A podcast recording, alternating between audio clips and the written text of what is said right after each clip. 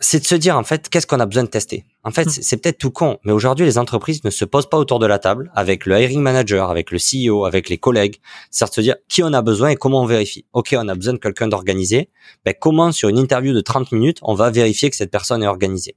Donc moi la première chose que je fais et avec nos clients sur Cross Talent ce qu'on met en place c'est on va faire un kick-off, c'est de se dire que toutes les personnes qui vont rencontrer le candidat, on veut qu'elles sachent exactement pourquoi elles rencontrent le candidat et ce qu'elles doivent vérifier. Et donc, on se met d'accord sur quatre, cinq vraiment champs de compétences, expertise qu'on doit vérifier. Et derrière, on va répartir les rôles sur se dire, ben, toi, comment tu vas vérifier ça? Ben, Ça, ça va être lors du case study. Donc, ça va être un case study, un exercice. Ça, ça va être lors d'un entretien de 30 minutes. OK? Euh, Et par exemple, sur un type d'entretien, comment es-tu organisé? On va demander à la personne d'analyser la to-do list du candidat. Donc, c'est de se dire, comment tu gères tes semaines, comment tu gères ton voyage, comment tu gères, et de rentrer vraiment dans le fact.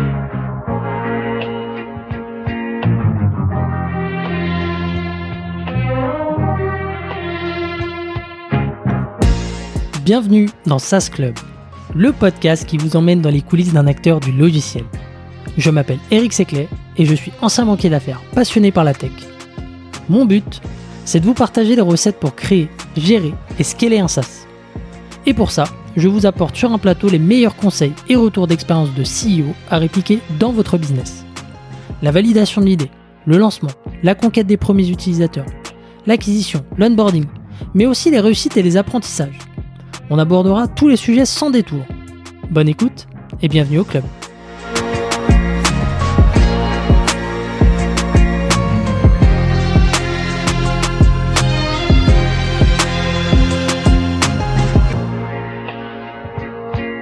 Allez, c'est parti Jérémy, en direct de Copacabana, c'est ça? C'est ça. Bon, bah, c'est- bienvenue Jérémy. Jérémy. Euh, merci beaucoup de, de, de passer dans, dans SAS Club.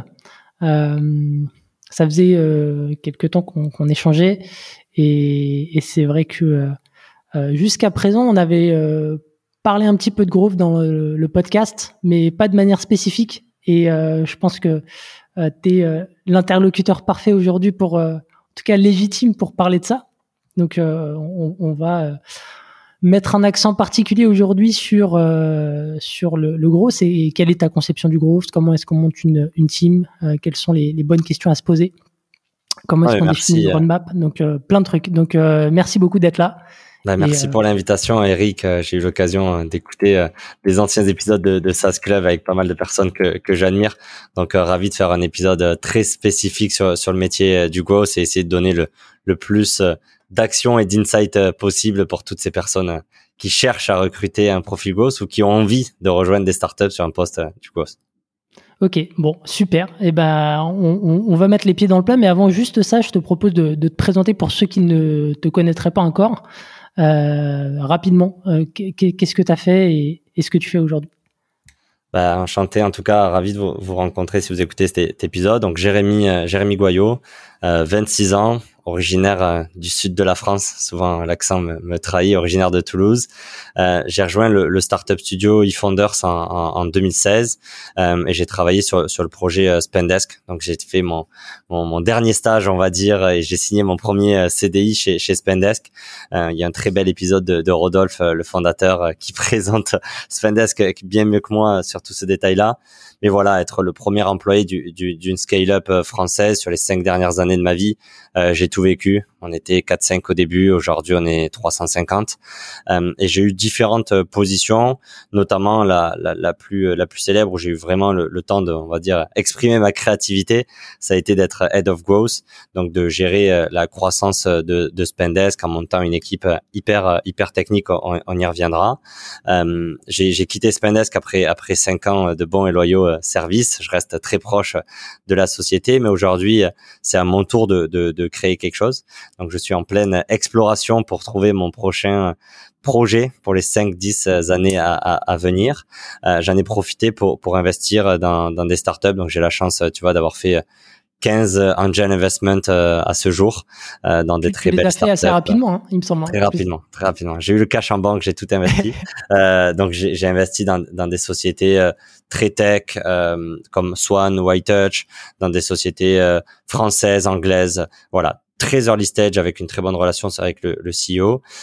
et en parallèle de la création de ma prochaine aventure, j'ai eu envie de un peu donner, euh, tu vois, redonner à cet écosystème euh, growth euh, qui, qui m'a énormément apporté. Et donc, je trouvais qu'il y avait un constat assez, assez alarmant dans le recrutement du growth, c'est que les profils du growth sont perdus dans leur carrière. Ils savent pas comment négocier leur salaire, comment élargir leur scope, trouver des nouvelles opportunités. Donc, les profils sont souvent assez isolés en fait dans des dans des dans des startups. Et de l'autre côté, il y a les entreprises qui sont, on va dire désarmées. Elles ne savent pas écrire une scorecard, elles ne savent pas ce que signifie le mot growth, elles ne savent pas où trouver ses talents. Et donc en fait, il y a un vrai fossé qui s'est créé entre ces plus belles startups qui ont des énormes positions et qui n'arrivent pas à les, à les recruter. Et de l'autre côté, ces talents du growth hyper ambitieux qui demande juste à être au bon endroit euh, au bon moment. Euh, et donc voilà, j'ai lancé j'ai lancé euh, Gross Talent au début comme un side project qui grignote de plus en plus mon temps et, et qui me permet de, de plus en plus de, de m'épanouir. Mais voilà, j'ai lancé Gross Talent en, début septembre et ravi de donner le plus d'action et, et d'insight possible là-dessus. Et, et pour finir peut-être la, la, la, trop longue présentation à mon goût, mais voilà, je, je, suis très fan de, du remote. Je pense un peu comme toi, Eric, d'où on s'appelle. Hein. et donc voilà, j'habite j'habite en, Colombie et là je suis en, déplacement au Brésil en, ce moment de ce podcast. Top. Bah écoute, super euh, présentation, très complète. Euh, bah, je te propose de réduire un peu le fossé entre la conception euh, qu'on peut avoir en entreprise et, celle que qu'ont aussi les, les talents. moi, ce que je remarque souvent, c'est qu'on pense souvent que le gros c'est un peu une méthode miracle, quelque chose qui va permettre de faire x2, x3 sur sur le MRR pour les SaaS, mais sur le chiffre d'affaires plus globalement, alors que pas du tout. Alors, euh, c'est quoi concrètement le, le gros pour toi? C'est quoi ses objectifs? Non, c'est une très bonne euh, c'est une très bonne question et et je pense que tu tu tu l'as tu l'as réexpliqué. Tu vois, pour moi, le, le growth, si on devait le résumer à une seule chose, hein, c'est d'avoir un KPI, donc c'est d'avoir un chiffre et de le faire euh, clignoter en vert, en fait, c'est de le faire grossir. c'est un peu basique, mais, mais je pense que c'est bien de retourner un peu à la à l'essence même du, du mot pour se dire ben voilà le growth en fait c'est choisir un KPI donc donner le KPI à quelqu'un et lui dire ben ton objectif c'est de faire augmenter ce, ce KPI euh, notamment en France je trouve qu'il y a une une sombre époque je l'appellerais sombre époque un peu ces métiers du growth hacker ces pirates de la croissance. Il y a eu énormément de bullshit d'articles de partagés sur le sujet où il y a des gens qui ont réussi à vendre à des boîtes qui suffisaient d'une personne payer euh, quelques milliers d'euros en freelance pour euh, faire des boîtes de dizaines de millions de revenus. Tu vois. Euh, je pense que ce temps-là est derrière nous. Euh, je pense que le métier s'est professionnalisé de growth. Ça y est, c'est fini. Euh, les, les, partages des hacks sur des forums euh, ou autres. Maintenant, il y a, y a, des vrais métiers. Il y en a plusieurs. Je mhm. pense qu'on aura l'occasion de, de, départager ces différents métiers de l'équipe growth. Et c'est des gens qui n'ont pas monté un site de dropshipping ou qui n'ont pas fait un hack de choper 2000 emails.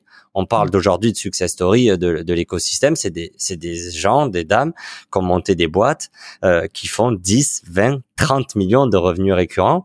Il y a des équipes growth aujourd'hui de 30, 40 euh, personnes. Euh, je pense on a des exemples de Français euh, successful de Melbourne à San Francisco en passant par Paris. Aujourd'hui, le growth s'est professionnalisé avec plusieurs objectifs communs qui est d'augmenter euh, la croissance de la société. Je dirais que 80% aujourd'hui du métier est quand même occupé sur l'acquisition. Donc, mhm. comment on peut augmenter le revenu, augmenter le nombre d'utilisateurs, augmenter le nombre de clients de notre produit. Et une partie émergente qui est plutôt sur la partie product. Donc, augmenter le revenu de la société, mais plutôt par l'usage du produit. Mhm. Donc, voilà. Si on devait le résumer, c'est augmenter un KPI pour augmenter le revenu, euh, soit sur l'acquisition, soit sur l'usage. Ok, très bien. Donc, euh, mais, mais euh, très clair pour euh, le, le, KPI, euh, mais il y a aussi euh, une logique un peu de, test and learn. C'est aussi un état d'esprit, si, je me trompe pas. C'est avant tout un, état d'esprit pour, pour deux raisons. Un, s'il y avait une recette magique pour créer de la croissance de société, le CAC 40, ça serait le CAC 400. Tu vois ce que je veux dire? Il y, aurait des success stories tous les jours. Le problème, c'est que c'est une équation à chaque fois en fait de, de, créer de la croissance pour une société. Et donc pour résoudre une équation, ça demande de tester beaucoup de choses, euh, que ça soit sur la cible, la valeur proposition, le produit, le positionnement. Donc en fait, il y a tellement, euh, on va dire, euh, de variables qui rentrent en compte pour créer la croissance d'une startup que on est obligé de tester beaucoup plus rapidement que les autres sociétés pour vraiment trouver la bonne combination. Tu vois, c'est un peu comme ouvrir le coffre-fort, euh, je dirais. Ben, il faut tout tester si tu veux tomber sur le, sur le bon chiffre. Donc ouais, c'est un état d'esprit et ce qui s'incarne encore plus fort par les exemples de profil. Tu vois, aujourd'hui, si on voit les, les exemples de profils euh, successful dans, dans l'écosystème, dans, dans des belles startups ou dans des beaux projets, ben, ils incarnent aussi ce, ce mot growth par leur état d'esprit, comme tu le disais. Donc, c'est des gens qui sont souvent autodidactes, qui se sont formés par eux-mêmes, qui sont beaucoup plus techniques que les autres profils de la, de la, d'une équipe business, par exemple. Donc, ils vont savoir coder, ils vont savoir manipuler la donnée, ils vont savoir, tu vois, écrire. Donc, ça va être vraiment des profils que je trouve beaucoup plus complexes, beaucoup plus euh, complets aussi. Euh, et enfin, c'est c'est aussi des, des, profils qui sont toujours dans aller chercher quelque chose de différent parce qu'en fait on sait qu'aujourd'hui les choses qui marchent ne marcheront plus demain. Et donc c'est des profils qui sont aussi beaucoup plus sur l'innovation que tu vois l'optimisation quoi. Donc ça va être des profils aussi beaucoup plus créatifs là-dessus. Après on aura l'occasion tu vois de, de, décrire un peu ces sept différents métiers du Go pour à mon goût. Euh, mais voilà je, je suis d'accord avec toi pour résumer que que un les, les, les le growth, c'est avant tout un état d'esprit. Et deux, c'est aussi un terrain de jeu. Euh, on parle de, de, croissance. Tu vois, si on prend l'exemple de Spendesk, on a multiplié notre revenu par trois chaque année. Donc, c'est quand même quelque chose qui est hallucinant, qui est possible aujourd'hui dans les entreprises de la tech ou dans des très belles PME d'ailleurs. Mais on a aussi besoin de ce terrain de jeu pour faire du growth, d'aller chercher de l'hypercroissance. D'aller chercher de l'hypercroissance, c'est de vraiment avoir une société qui a un marché qui est large et une manière de distribuer qui est aussi euh, scalable et je pense que tes anciens podcasts ont expliqué ce qu'était euh, la scalabilité et ces types de marchés, ces types d'entreprises. Ouais, c'est ça. Il faut que le, le, le, produit soit aussi compatible avec ce, ce genre d'approche. Tu, tu, veux, tu peux pas euh, euh appliquer une, une, méthode growth sur, sur un, constructeur automobile ou autre. Enfin, faut que le, le produit permette cette vélocité-là aussi.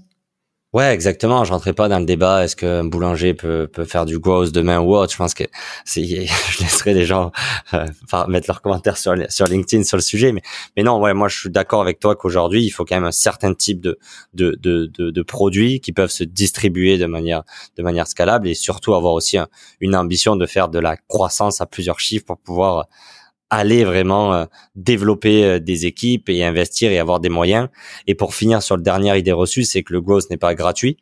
Je pense qu'on parlera peut-être du salaire ou des budgets euh, dans, dans, le growth, mais non, aujourd'hui, ça va pas être un stage de fin d'études euh, qui va sûrement être le plus petit salaire de votre société, qui va multiplier le revenu par trois. donc aujourd'hui, c'est un investissement. Aujourd'hui, faire du growth, c'est un investissement. Il y a de la rentabilité comme tout investissement, mais ça a un coût et c'est un investissement. Donc non, le growth n'est pas gratuit. Bon, super. le message est passé. Euh, puis on, va revenir sur euh, les, questions de budget euh, juste après. Très clair pour, ce qu'est le gros, pour ce que n'est pas le gros. si, on, si on attaque aujourd'hui le sujet, et, je te dis, OK, je suis founder de, de startup. par où est-ce que je commence pour monter une équipe? Est-ce qu'il y a, il y a une réflexion particulière à avoir? Est-ce qu'il y a des bonnes questions à se poser avant de monter une équipe? Non, c'est hyper intéressant. Euh, tout va dépendre du stade, tu vois, de ta, de ta société. Déjà, parler de monter une équipe, ça monte, tu vois, sur une société beaucoup plus mature parce que l'équipe dit plusieurs personnes, dit plusieurs salaires. Donc, il faut avoir euh, levé pas mal d'argent, avoir déjà une équipe assez structurée. Donc, nous, souvent, on découpe les métiers du GOS en fonction du stade de la société. Euh, il y, a, quelque chose qui est assez intéressant, c'est que si tu regardes aujourd'hui les, les, startups aux alentours du seed, donc les startups qui ont levé, tu vois, 1 à 3 millions d'euros, même moins, euh, dans les 5-10 premiers employés des startups, c'est presque obligatoire aujourd'hui. Il suffit de regarder les différentes startups qui ont levé de l'argent cette année. Il y a un profil growth. Donc ça, c'est quelque chose qui est nouveau, qui n'était pas le cas il y a 5-10 ans. Mais aujourd'hui, par défaut, on va imaginer aller chercher un profil growth. Pourquoi? Ça revient sur la définition que c'est des profils beaucoup plus généralistes. Et donc, on va dire que c'est un peu la carte Joker. Euh, comme au début d'une startup, on n'est pas forcément euh, aligné sur quels seront les scopes, quels seront les channels d'acquisition, quel sera le marketing mix, tu vois. De prendre un profil un peu plus polyvalent, un peu plus généraliste, va nous permettre un peu de patcher euh, l'équation. Donc ça, c'est on va dire le profil souvent qui est, recommandé et, souvent que les, les fondateurs d'entreprises essayent de recruter sur du early stage, c'est de se dire je cherche un profil growth pour m'aider à vraiment euh, vérifier l'équation. Quoi. Mmh. Euh, donc ça, ça va être des métiers. Là-dessus, ce, ce, qui est hyper intéressant, euh, ce que j'invite à, à partager aux fondeurs, c'est de se dire, vous avez quoi? Vous avez peut-être 10, 20, 30, 40 clients aujourd'hui. Ben, essayez de vous poser, essayez de faire un tableau Excel, d'exporter vos 40 clients et de se dire, bah, OK, comment ces 40 clients sont venus à nous? Est-ce que c'est suite à la prospection d'un email? Est-ce que c'est des gens qui ont entendu parler de nous lors d'un événement? Est-ce que c'est des recommandations de nos utilisateurs? Je pense qu'aujourd'hui, le première erreur que font les, fondateurs d'entreprise, c'est qu'ils ont aucune idée de comment viennent des clients à eux. Donc en fait, comment aller chercher les prochains euh, Et donc déjà de faire ce petit exercice de dire comment sont venus à moi les 40 premiers, ben ça nous donnera énormément de munitions pour savoir comment on va aller chercher les 80 prochains, tu vois. Et de deux, il y a aussi ce côté de qui sont-ils en fait? Qui sont-ils? Donc si je dois faire un tableau Excel, j'aime bien les tableaux Excel, tu verras Eric, mais, si je devais décrire ces clients avec des colonnes, tu vois, est-ce que c'est des sites e-commerce Ok, mais quel type de produit ils vont vendre? Est-ce que c'est un produit à 50 euros? Est-ce que c'est un produit à 5000 euros? Est-ce qu'ils sont sur Shopify? Euh, Est-ce qu'il y a une équipe marketing dans la société? Mm. Donc, d'essayer de connaître aussi sa cible va vous donner énormément de munitions pour savoir quel profil growth recruter demain, parce que vous n'allez pas juste de dire j'ai besoin de 40 clients. Non, vous allez vous dire, j'ai besoin de 40 clients qu'on a été chercher grâce aux événements, grâce au contenu et qui sont des euh, digital native brands, tu vois, des DNVB. Ben ça, c'est juste un exemple de réflexion qu'on peut avoir quand on est euh, un, fondateur, qui est de un peu mieux comprendre quelle est sa cible et comment aller le chercher pour aller chercher le profil gros s'adapter.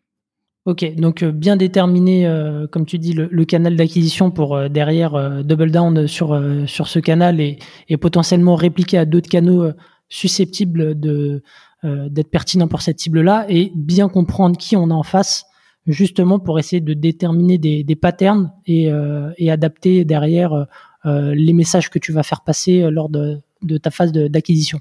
Ouais, bien sûr. Après, il y, y, a un conseil qu'on avait reçu, tu vois, chez Spendesk et qui est hyper vrai. Quand on recrute énormément, qu'on a un potentiel, tu vois, d'être une boîte de 100, 200 personnes à terme, les 30 premiers recrutements sont hyper clés. Et on dit qu'il faut recruter des, deux typologies de personnes.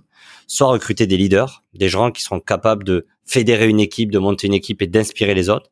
Soit recruter des teachers, on va dire. Tu vois? Donc c'est des gens qui seront capables de partager leur expertise avec d'autres personnes. Et en fait, ça se vérifie énormément si dans tes 30 premiers recrutements, tu recrutes des leaders qui sont capables de vraiment monter des équipes et d'aller tacler des problèmes, ou si tu recrutes des personnes qui sont très pédagogues et qui vont être capables de documenter leur savoir et de venir coacher les prochains, ben, ces gens-là auront une belle carrière chez toi et vont vachement t'apporter de la valeur parce qu'ils seront vraiment un corps à ton équipe et tu pourras construire autour d'eux. Hmm. ok. Et il y a un bon mix à avoir entre les deux? Je pense qu'il y a un bon mix à avoir entre les deux. Euh, et, et, moi, c'est un conseil que, que, je, que je commande, c'est qu'en fait, chaque recrutement, c'est un peu comme un écosystème, tu vois. Euh, et donc, souvent, on part de la scorecard où les gens se disent, voilà, j'ai ce problème-là ou autre. Mais gardez aussi la partie people, en fait. C'est quelles sont les forces et les faiblesses de votre équipe actuelle et comment on peut la, la combler. Euh, tu vois, l'exemple le plus parfait, c'est dans le sport de haut niveau, que ça soit dans le basket ou dans le football. Ben, ils se disent pas, il nous faut un nouvel attaquant en fait. Mm. Ils se disent, bah, aujourd'hui, on a besoin de quelqu'un qui sera complémentaire avec mon milieu, qui sera complémentaire. Ben, je pense qu'aujourd'hui, c'est quelque chose qu'on oublie dans les startups, c'est la complémentarité des équipes, en fait, et de se dire, ben, je pourrais pas avoir un mouton à cinq pattes. je peux pas recruter quelqu'un qui est bon. Aujourd'hui, j'ai quelqu'un qui est très bon là-dessus, mais qui est mauvais sur cette partie-là. Comment je peux recruter quelqu'un qui est l'opposé, en fait hmm. euh, Et moi, c'est quelque chose que je recommande de réussir à créer des, des binômes. Et c'est ça la force d'une équipe, en fait, notamment d'une équipe growth. C'est comment tu peux mixer ses forces et ses faiblesses pour créer une équipe et ce fameux mouton à cinq pattes que tout le monde cherche. Ok, ouais, c'est un peu euh, une équipe euh, de, de, commando, quoi, très resserrée, très soudée, avec euh, des, des complémentarités et même des compétences qui, j'imagine, sont parfois doublées aussi. donc ça, c'est. Ouais, exactement. Et je pense que la, la, la vision d'équipe commando est hyper importante. pour ceux qui l'ont vécu, lancer une startup, les deux premières années ressemblent presque à une mission suicide, tu vois. C'est-à-dire que tu ne comprends pas ton produit, tu ne comprends pas ta cible, tu ne connais pas ton positionnement. Si je grossis un peu les traits, hein, c'est, exceptionnel j'adorerais le revivre. Hein. Mais, mais globalement, c'est quand même une partie les deux premières années quand tu lances une, une startup, euh, c'est l'horreur, c'est l'horreur. Donc il faut une équipe qui soit complémentaire, il faut une équipe qui s'entende bien parce que c'est la seule chose qui marche. Si tu arrives à faire marcher l'équipe dans les deux premières années, c'est la seule chose qui marche. Hmm. ok, faut, faut faire le, le dos rond, traverser la tempête et, euh, et, essayer de, de, trouver et, apprendre et tester. Donc tu disais euh, euh, le, le, profil va dépendre de des clients aussi que, que tu as acquis jusqu'à présent. Ça dépend du stade de maturité. Est-ce qu'il y a d'autres questions à se poser avant de d'envisager de, de, Pour donner un peu et pour contrer cette image de gros hacker, de magicien, de, de la croissance, on pense, nous, chez, chez Gross Talent, qu'il y a sept profils, sept métiers du growth et je serais ravi d'en avoir euh, plus d'avantages. Donc, il y a, y a ce premier profil euh, qui, est, qui, est, celui qu'on a mis en place chez Spendesk, qui est de gross outbound. c'est de se dire qu'aujourd'hui, notre modèle d'acquisition est basé sur la prospection, c'est-à-dire que le marché ne vient pas nous voir, on va aller les voir. Donc il y a ce métier de, de growth outbound euh, où sa mission, ça va être d'aller identifier des cibles et des comptes clés et d'aller les prospecter. Euh, c'est un profil qui va être vachement technique et vachement travailler avec l'équipe sales. Le deuxième profil, qui est la partie gross inbound, donc ça va être l'opposé, c'est prendre du principe qu'en fait les gens vont venir nous voir. Donc c'est quelqu'un qui va être beaucoup plus tourné sur le contenu, la création de contenu, le SEO et aussi tout ce qui est le marketing opérationnel. Donc c'est euh, capturer des emails et faire avancer ces emails si je veux le, le, le grossir. Il y a un autre job qui est pas assez présent à mon goût dans l'écosystème euh, growth, qui va être celui de product growth manager. En fait, c'est un profil growth, mais qui va travailler sur le produit. Donc, on le voit beaucoup dans les applications mobiles. On le voit très peu dans le SaaS B2B. Mais aujourd'hui, c'est clairement quelque chose qui est sous-estimé par les entreprises. Mais d'avoir un profil growth qui va travailler sur la croissance de l'usage du produit est vraiment clé. Euh, un autre métier euh, qu'on commence à voir. Ouais, dis-moi. Juste coupe vite fait sur ce, ce profil-là qui, selon toi, n'est pas assez présent. Euh, qu'est-ce qui fait qu'il n'est pas assez présent et pourquoi il devrait euh, être plus présent? Donc pourquoi il n'est pas assez présent? Je pense qu'on a un manque de maturité sur les équipes product en France. En fait, ça part de, tu vois, un, un logiciel américain. Je pense que les premiers logiciels américains ont été faits dans les années 2000. Tu vois, on, hmm. on s'enregistre sur Zoom, sur des sur des Photoshop, sur tous ces outils. On a l'habitude d'utiliser. Donc les Américains ont l'habitude d'utiliser de construire des softwares. En France, les premiers softwares à gros usage, tu vois, les SaaS, ça doit dater plutôt de 2015, 2016. Donc en fait, on a on a peut-être 10, 15 ans de retard aujourd'hui sur le marché du software. Euh, ça, c'est le premier aspect, c'est qu'en fait, on va y arriver, mais ça prend du temps d'arriver à ce constat. Le deuxième, euh, et je pense que ça vient aujourd'hui du modèle économique de beaucoup de startups, c'est qu'elles lèvent énormément d'argent. Euh, et aujourd'hui, un investisseur, ce qui regarde avant tout, j'espère qu'ils me feront mentir, mais c'est le nouveau revenu. En fait, c'est la mm. capacité à rentrer de nouveaux clients. Et donc, c'est un peu dommage aujourd'hui, mais ça se vérifie dans les plus belles startups du marché, c'est que la majorité du focus est fait sur l'acquisition, comment on peut aller chercher de nouveaux clients plutôt que de booster l'usage. Hmm. Parce qu'un investisseur dans le report qu'il va recevoir chaque mois ne va pas regarder la partie globale revenu, en fait, il va regarder la capacité à grossir la part de marché de la société. Donc ça, c'est un deuxième constat qui est fait de par les investisseurs et de par les fondateurs d'entreprises qui sont beaucoup plus focalisés aujourd'hui sur l'acquisition plutôt hmm. que sur l'activation tu vois. Et le dernière partie, euh, je pense que c'est posé sur, euh, en France, on est des très bons ingénieurs. On aime bien construire des features, en fait. Et donc, les équipes produits aujourd'hui sont construites majoritairement pour développer des features, des nouvelles fonctionnalités, plutôt que d'aller résoudre des problèmes ou d'aller booster de l'usage. Donc en fait aujourd'hui, comment on construit une, une, équipe euh, product en France? On va faire la liste de sa roadmap, de ses features, et on va donner ça.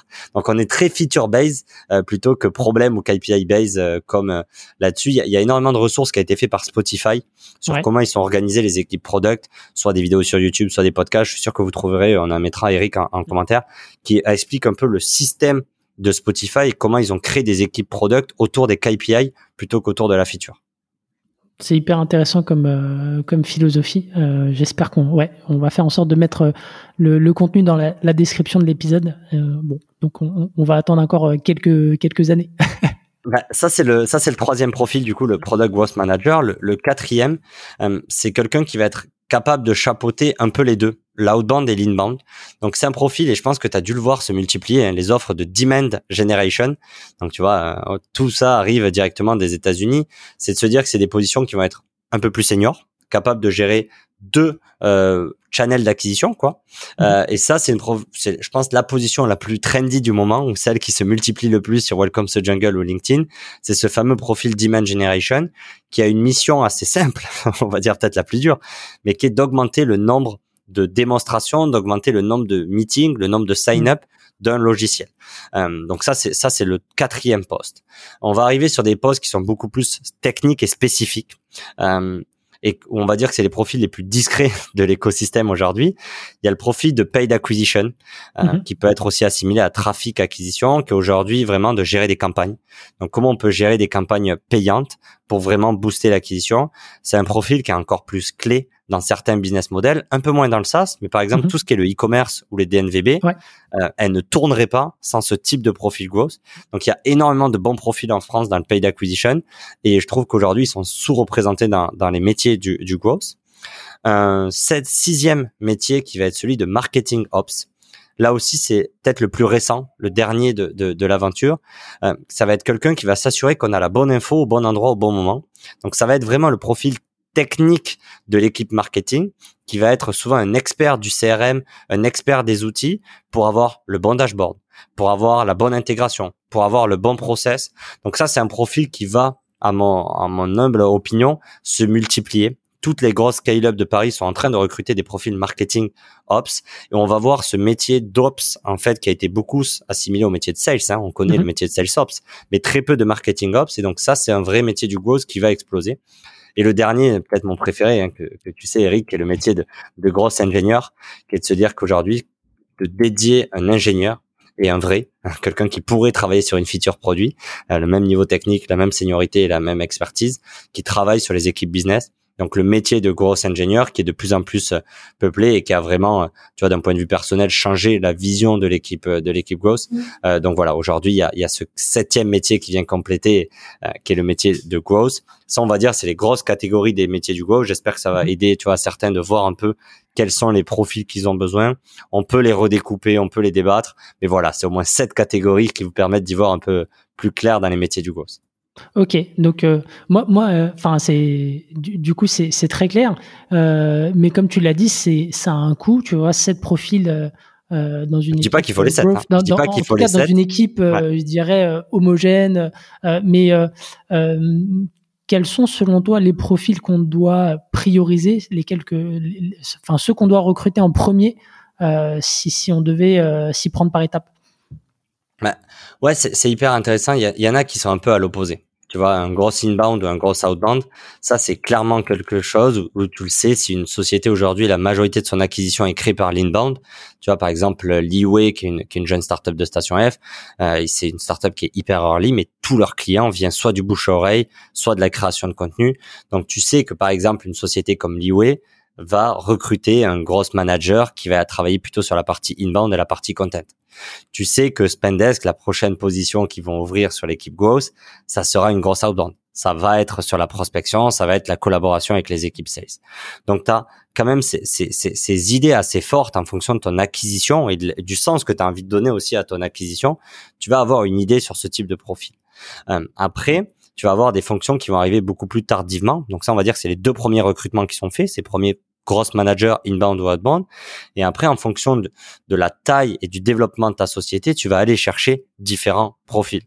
Aujourd'hui, le profil, on va dire, euh, aux alentours d'une startup de la série A euh, qui est en train de se structurer dans le SaaS, le job le plus présent et le plus posté, c'est ce demand generation, ou qui pourrait être aussi head of growth, mais si head of growth c'est beaucoup moins précis que ce que veut dire demand generation, où sa mission c'est d'augmenter le nombre de leads de la société, peu importe les moyens.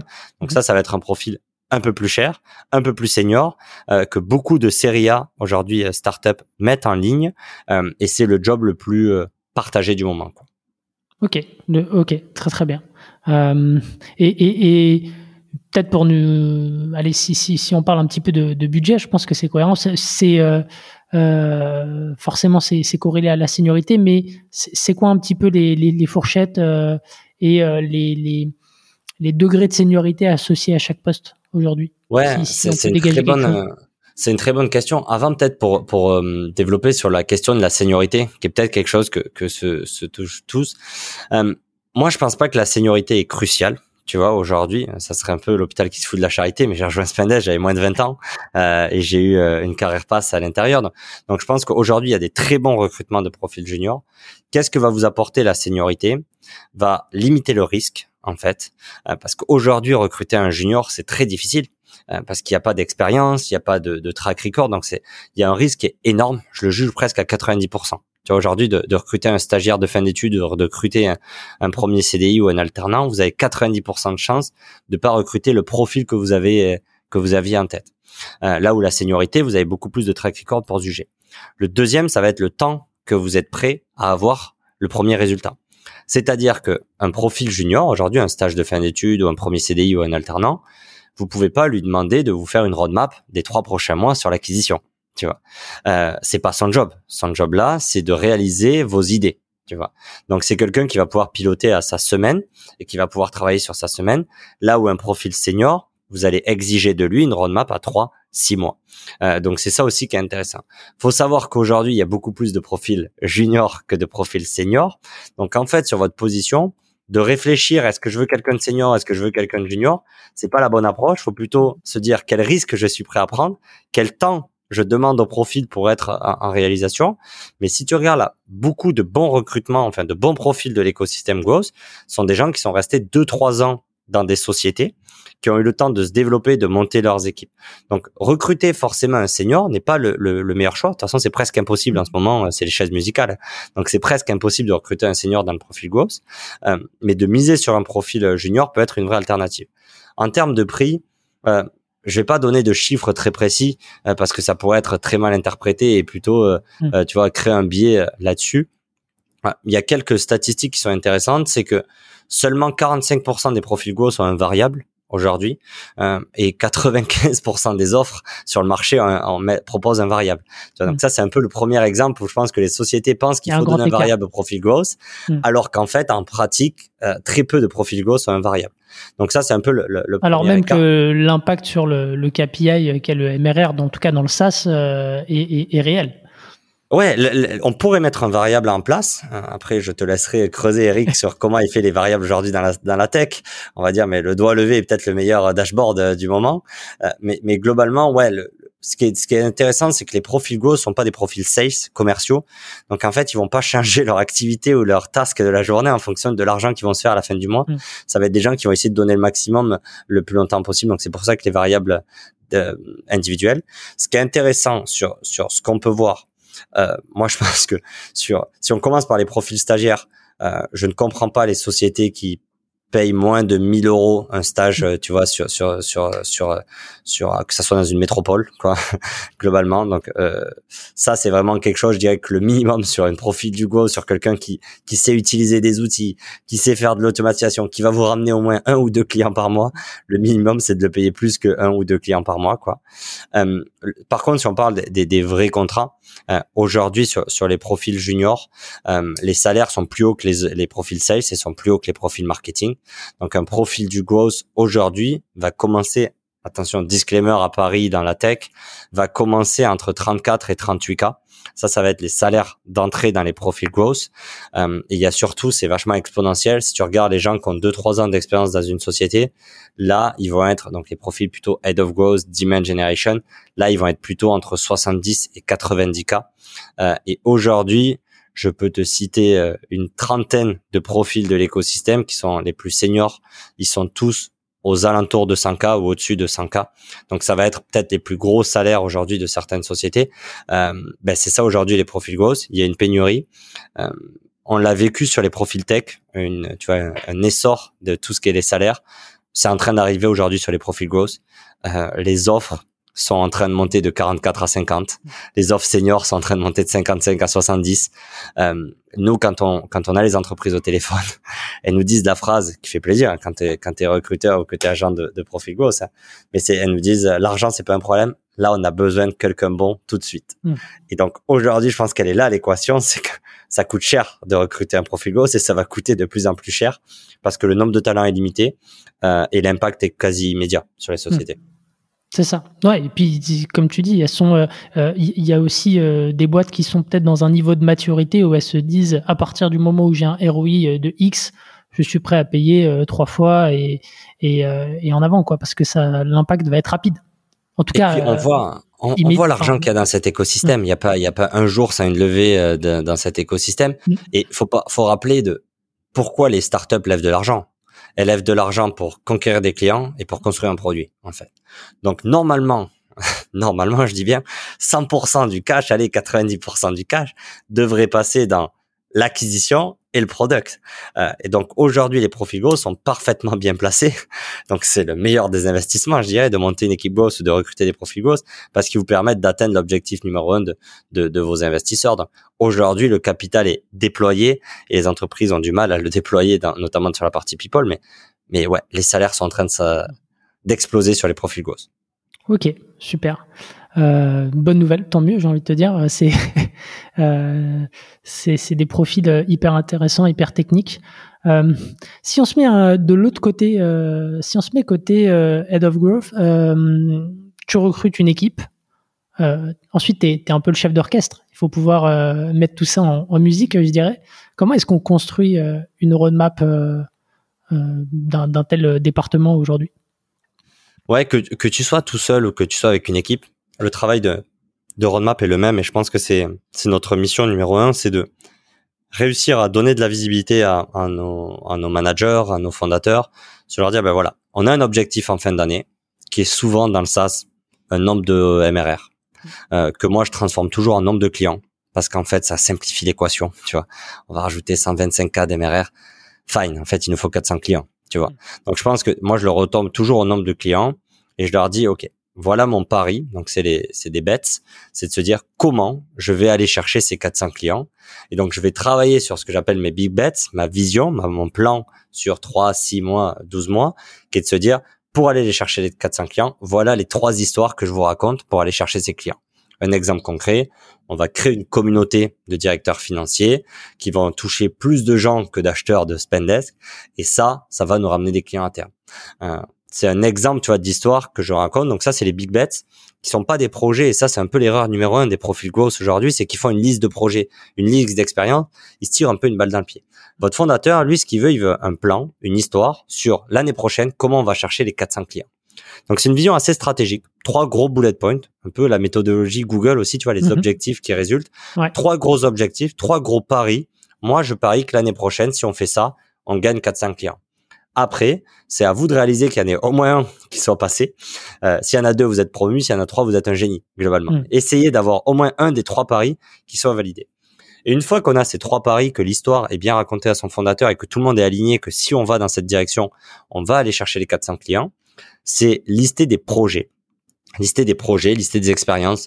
Le jargon peut être infini, hein. mm. mais globalement, c'est de se dire, si on fait ça, ça a un potentiel de ramener tant de clients en fait. Mm. Euh, et donc ça, c'est vraiment la partie qu'on fait au mois ou à la semaine ou au trimestre, où on va vraiment détailler, et c'est là où on, doit prioriser, on parle de backlog, d'expériment, qui est de se dire, ben, pour atteindre cet objectif-là, pour atteindre ce big bet-là, voilà la liste des 40, 50 idées qu'on a prévues, voilà les plus simples voilà celles qui ont le plus d'impact. Voilà, il y a énormément de frameworks qui existent et d'articles, de templates sur la priorisation. Mais moi, je pense qu'aujourd'hui, le premier problème qu'ont les profils growth, c'est qu'ils mettent pas cette étape au-dessus des expériences hmm.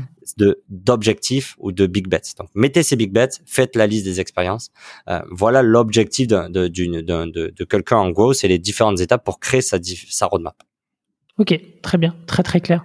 Euh, et, alors, ça veut dire que chaque euh, chaque profil dans l'équipe est, euh, est owner un peu de des, des expérimentations que que vous aurez listées ensemble, c'est ça? Ouais, donc par exemple, si les exemples chez Spendesk, donc ce qu'on a fait, on avait une équipe de 8-10 personnes, tu vois, sur les deux dernières années. Pour tous ceux qui sont curieux, je les invite à aller sur growth.team. Donc c'est le nom de domaine qui nous a coûté une, une fortune, mais growth.team. Euh, et vous allez voir un peu euh, ce qu'était l'équipe growth chez, chez Spendesk, quoi, euh, globalement. ce qui est intéressant à, savoir là, là-dessus, c'est que on réfléchissait, on va dire, à l'année, quels étaient nos big bets. Donc c'était vraiment une session de brainstorming tous ensemble. On, on débattait de nos idées et c'était pas moi qui leur disais c'est ça les big bets. J'essayais de, de les faire revenir à la même conclusion que moi tu vois, qu'il fallait faire du self-serve, sign up, hein, qu'il fallait être meilleur sur le ciblage de nos sales. Donc tu vois, c'était vachement collaboratif. Par contre, après chaque mois, c'était l'inverse. C'était pas moi qui choisissais les projets de l'équipe, c'était eux qui choisissaient leurs projets. Donc on avait une phase vachement collaborative qui était de se dire rappelez-vous que l'objectif numéro un cette année, c'est celui-ci. Toi, qu'est-ce que tu peux faire pour apporter? Et donc on avait un magnifique tableau Excel euh, où chaque mois on avait les roadmaps qui étaient présentés entre trois, quatre expériences par profil de l'équipe. Donc ça en fait, tu vois, sur un mhm. mois, euh, avec certains, avec un leader, avec des contributeurs, euh, vraiment du project management euh, de, de base. Et c'était eux qui choisissaient leur projet. Et à la fin du mois, c'était eux aussi qui analysaient leur performance et qui présentaient à l'équipe en disant, ben voilà, on s'est raté. On s'est raté là-dessus, on a performé là-dessus. Donc, et c'est ça le rôle quand vous êtes un head of growth, que vous avez une équipe, c'est de laisser les autres construire, en fait. Et ça, c'est le défaut numéro un de tous les managers. Hein. C'est de faire construire aux gens ce qu'on pense. C'est le micromanagement. Et je l'ai, fait pendant au moins 12 à 18 mois. Tu vois, j'ai été très mauvais euh, là-dessus euh, parce que c'est tout le monde le fait, c'est hyper difficile, mais il faut réussir à te dire non, moi mon rôle c'est de leur donner la direction, c'est de leur dire ben on va sur cette île en face en bateau. Par contre, je vous laisse choisir si c'est un radeau, si c'est un dracar. Quel est le meilleur moyen Mais, mais c'est à vous de me le dire. Moi, je vous assure qu'il faut aller sur cette île et je vous explique pourquoi on va aller sur cette île. Hmm. Et après, je vous laisse construire le bateau. C'est ça le rôle d'un manager aujourd'hui. Hmm.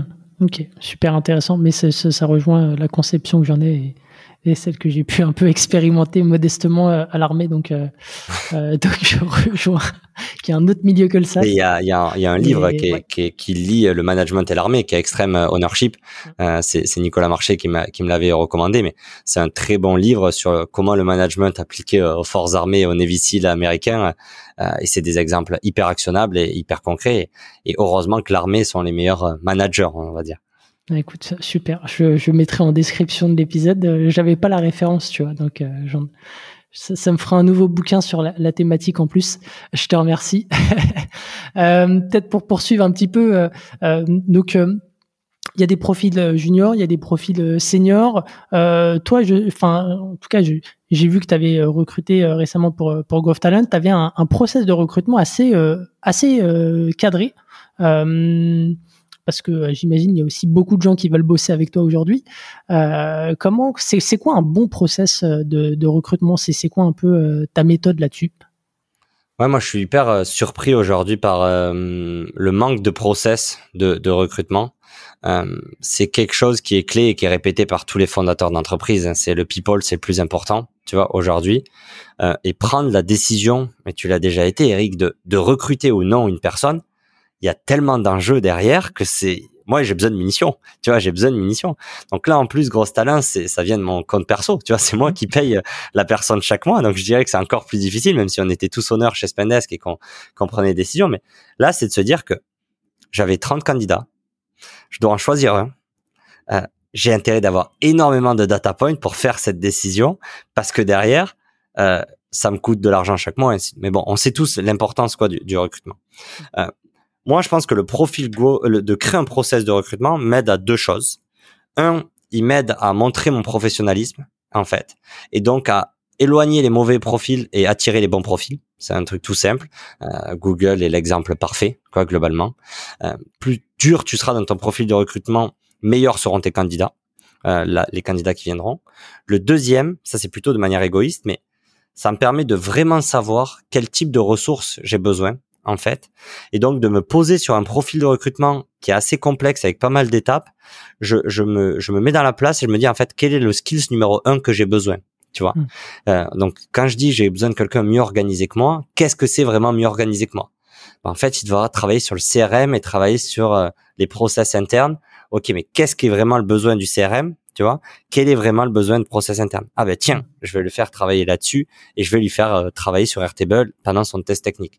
Donc moi, ça m'aide en fait de faire un test de recrutement, de savoir comment je vais tester la personne, à savoir ce que je vais tester en fait. Euh, donc c'est c'est ça un peu l'astuce. Après, honnêtement.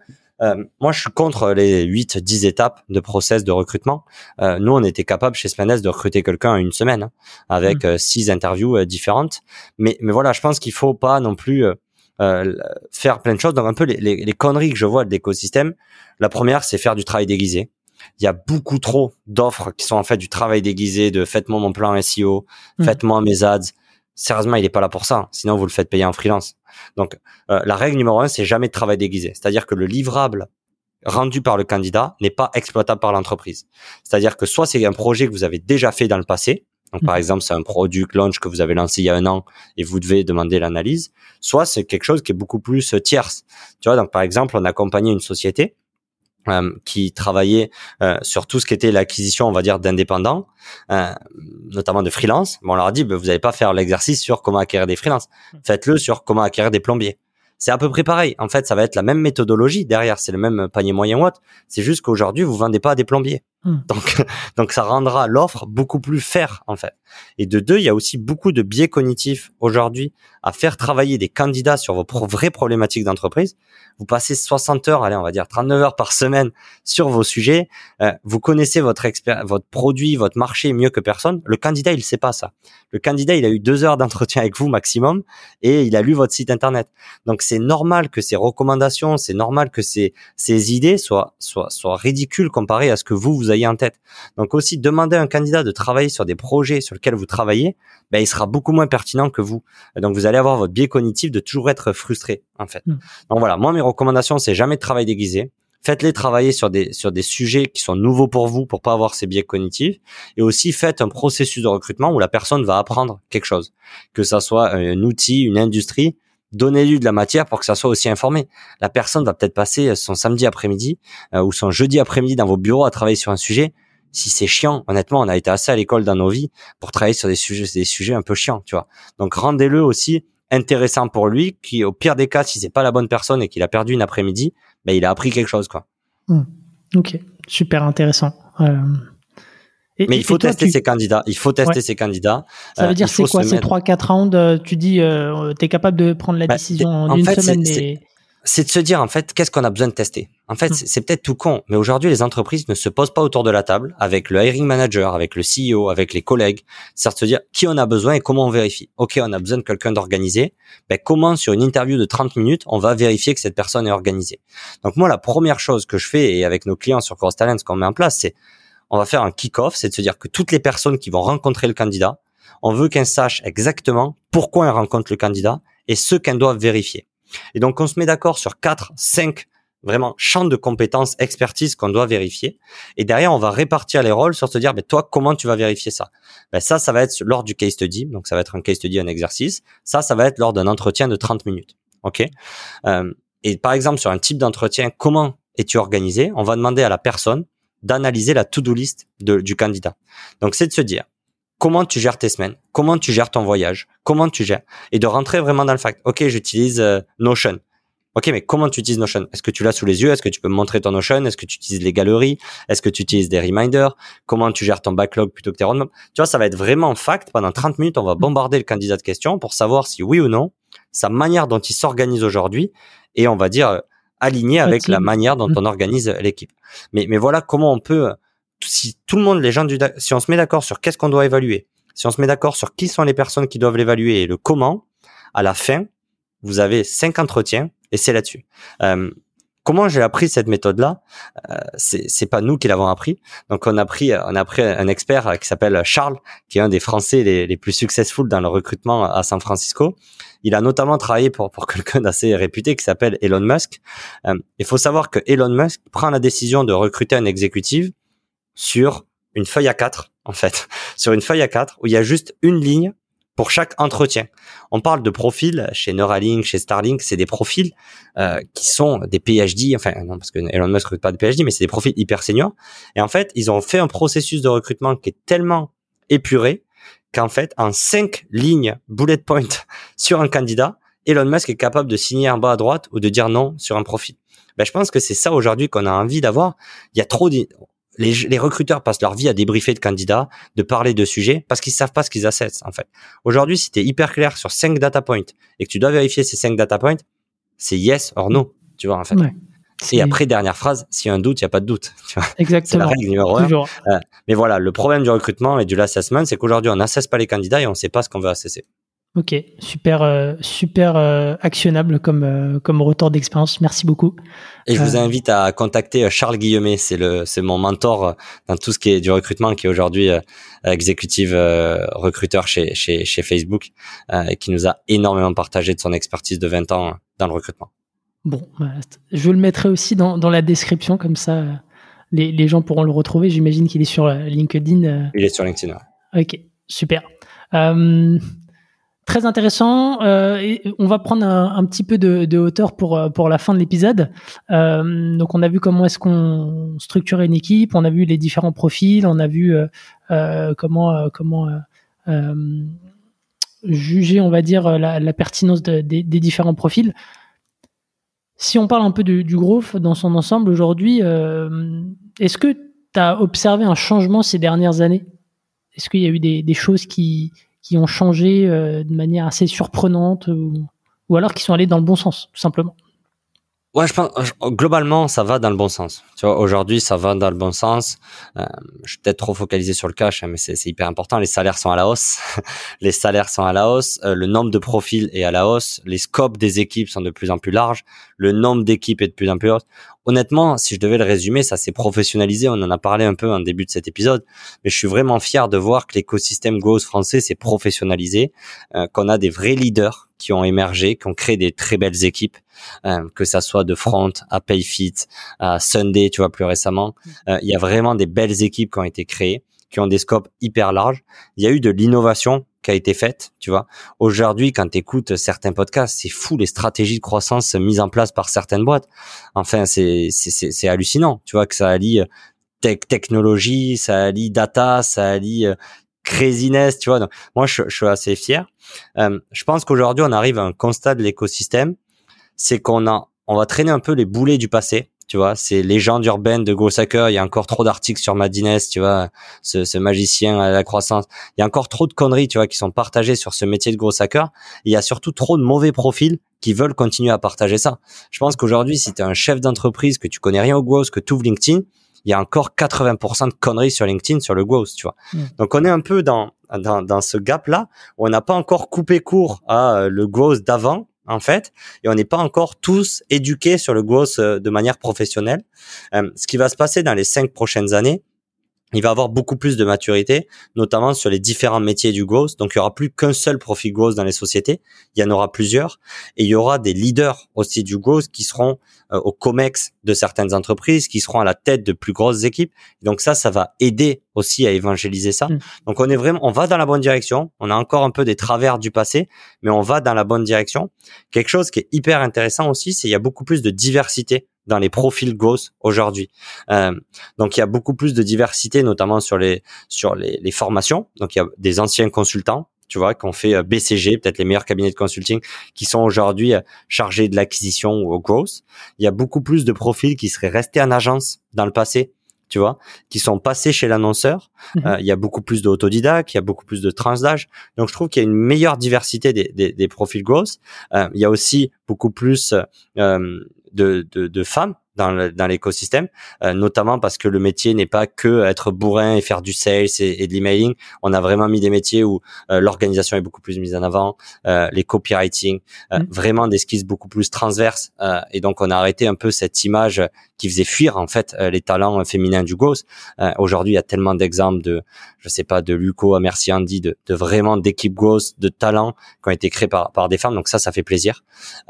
Qu'est-ce qu'il y a de bien aussi dans cet écosystème là je sais pas, j'ai pas encore mon avis si c'est une bonne chose ou une mauvaise chose, mais il y a de plus en plus de ressources et de formations, on va dire. Mhm. Donc c'est de plus en plus accessible de se former au métier du growth. Euh, J'attends encore un peu avant de me prononcer si c'est une bonne ou une mauvaise chose, euh, mais voilà, il y a beaucoup plus de ressources sur le sujet et beaucoup plus de gens qui partagent sur euh, sur le growth. Ok. Toi, tu disais que euh, je rebondis là-dessus parce que ça faisait partie des questions que je voulais te poser. Euh, tu disais que c'est beaucoup d'autodidactes euh, dans, dans, dans ce métier-là. Euh, en tout cas de euh, que c'est plus facile de d'être autodidacte dans, dans ce métier-là. Euh, si aujourd'hui je veux me former en, en growth, qu'est-ce que j'apprends en premier et, et qu'est-ce que tu recommandes? Est-ce que c'est est-ce que c'est enfin est-ce que c'est payer une formation? Est-ce que c'est c'est apprendre par soi-même sur enfin par différents biais? Enfin je sais pas, mais qu'est-ce que tu recommanderais? Ouais, pour moi il y a un gros problème aujourd'hui, c'est quand les gars te posent une question genre si je veux me former, tu me proposes quelle formation? En fait. Hmm. Et ça, c'est la première connerie. C'est en fait, non, quel skill tu dois apprendre. Et après, c'est à toi de trouver le meilleur moyen d'apprendre. Euh, et aujourd'hui, on a un vrai problème dans cet écosystème qui est de se dire, euh, tu me conseilles de faire le wagon pour apprendre à coder? Bah, En fait, c'est qu'est-ce que tu as besoin d'apprendre à hmm. coder, pourquoi, et quel est le meilleur moyen d'apprentissage pour toi, tu vois? Donc ça, c'est un peu mon problème, ou pour ça que je fais aucune promotion euh, de, de, formation, ou j'en lance pas, ou toutes ces conneries-là, quoi. C'est de se dire, ben, en fait, c'est secondaire. La manière d'apprentissage est toujours secondaire sur pourquoi vous devez apprendre. Euh, aujourd'hui, il y a des très bonnes formations. Tu vois, j'ai fait le wagon et je serai le plus grand ambassadeur, je pense, toute ma vie, parce que ça a été le meilleur moyen pour moi d'apprendre le code euh, et notamment euh, manipuler des API, si on rentre vraiment dans, dans, dans, dans, l'exemple concret. je pense qu'aujourd'hui, la meilleure attitude pour avoir une belle carrière dans le growth, c'est de rejoindre une startup la plus jeune possible, la plus ambitieuse possible et d'apprendre à l'intérieur de la startup. Pourquoi Et je suis sûr que tu es, complètement d'accord avec moi, Eric, mais la meilleure manière d'apprendre, c'est en faisant en fait. Et quoi de mieux que d'être à la tête d'une croissance d'une startup et de faire une stratégie SEO, mais de la faire en temps réel, en fait, et de la faire vraiment pour la startup. Donc aujourd'hui, il y a beaucoup de profils avec ce syndrome de l'imposteur qui essayent de se former en permanence pour avoir des bonnes opportunités. Moi, je dirais faites l'inverse. Essayez d'avoir des bonnes opportunités. Hmm. Voyons si vous avez des refus. Euh, mais aujourd'hui, le marché est tellement tendu que je suis loin d'être sûr que vous serez refusé de votre startup de rêve si vous candidatez de manière intelligente. Une fois que vous êtes au sein de la startup, rencontrer le plus de gens possible. Allez échanger avec tous ces talents du growth. Euh, allez chercher des formations très spécifiques en fait, et allez pas faire chercher des, euh, des formations généralistes. Il y a assez d'écoles de commerce bullshit qui nous forment à aucun métier. Allez chercher une expertise très précise. Mmh. Donc si vous voulez vous apprendre sur le SEO, prenez un mentor du SEO qui est une brute, prenez un one-on-one d'une heure chaque semaine avec lui, euh, faites-le payer par votre boîte. Derrière, allez faire une formation très spécifique sur du SEO, tu vois, technique, sur des mots-clés qui sont assez larges. Ça, ça, sera ça la meilleure, la meilleure manière de se former au métier du Go, c'est rentrer dans une boîte et euh, aller résoudre des problèmes pour cette boîte-là en ayant cherché des experts et en ayant cherché du contenu très spécifique. Hmm. Mais fuyez toutes les formations, devenez gros hacker. fuyez toutes ces formations-là et économisez votre argent. Super clair. Moi, j'aime beaucoup cette approche euh, très concrète avec un mentor et et euh, et il y a d'autres entrepreneurs qui sont passés dans le podcast qui qui disaient que voilà pour progresser, eux aussi, euh, un des meilleurs moyens qu'ils avaient, compte tenu de leur, leur agenda, de leurs contraintes, c'est d'aller discuter directement à la source avec des gens qui le font, qui l'ont fait, et, et, de se former bah, Nous, nous, on le voit, tu vois, sur Gross Talent, donc on a tous ces gros talents du growth et on a des profils plus juniors. Et ce qu'on fait, c'est on dit, mais attends, mais regarde, on te bloque un one-on-one avec ce talent-là, l'ancien, euh, tu vois, head of SEO chez Doctolib, il n'y a pas plus brillant que lui pour t'apprendre des SEO, en fait. Donc aujourd'hui, tu vas voir ton CEO, tu lui dis, ben voilà, je veux me former au Growth, ça va me coûter X par mois, et on met en place ce mentoring, et voilà, tout le monde est gagnant. Mm. Donc ouais, c'est la meilleure action euh, là-dessus, et il y a rien qu'à voir tu vois, le coach sportif ou, autre, c'est le, le, format qui marche le mieux d'avoir quelqu'un pendant une heure qui te défonce et qui t'aide à être meilleur, quoi. Complètement. Je, rejoins et j'ai eu cette discussion du coach sportif avec un ami récemment, donc euh, c'est assez amusant que, que tu t'en fasses mention. euh, L'épisode touche à, sa fin. Euh, Jérémy, peut-être, euh, est-ce que tu as, un outil ou, une ressource en particulier peut-être à, recommander aux, aux auditeurs, quelle qu'elle soit? Voilà, c'est la question, la question à, à, beaucoup. Non, non, je pense que il y a. Je vais partager un site internet qui est assez bien fait. J'ai jamais trop rencontré les gens qui s'appellent Gross.design en fait. Mhm. Euh, et ils font des case studies. Euh, ils ont notamment un contenu qui est, qui est, qui est hallucinant. Donc Gross.design, je pense qu'ils sont canadiens.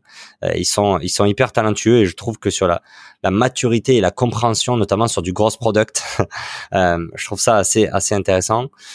Peut-être un tips que je donnerais aux gens, c'est, tu vois, je suis arrivé sur Paris à 20 ans avec euh, zéro network.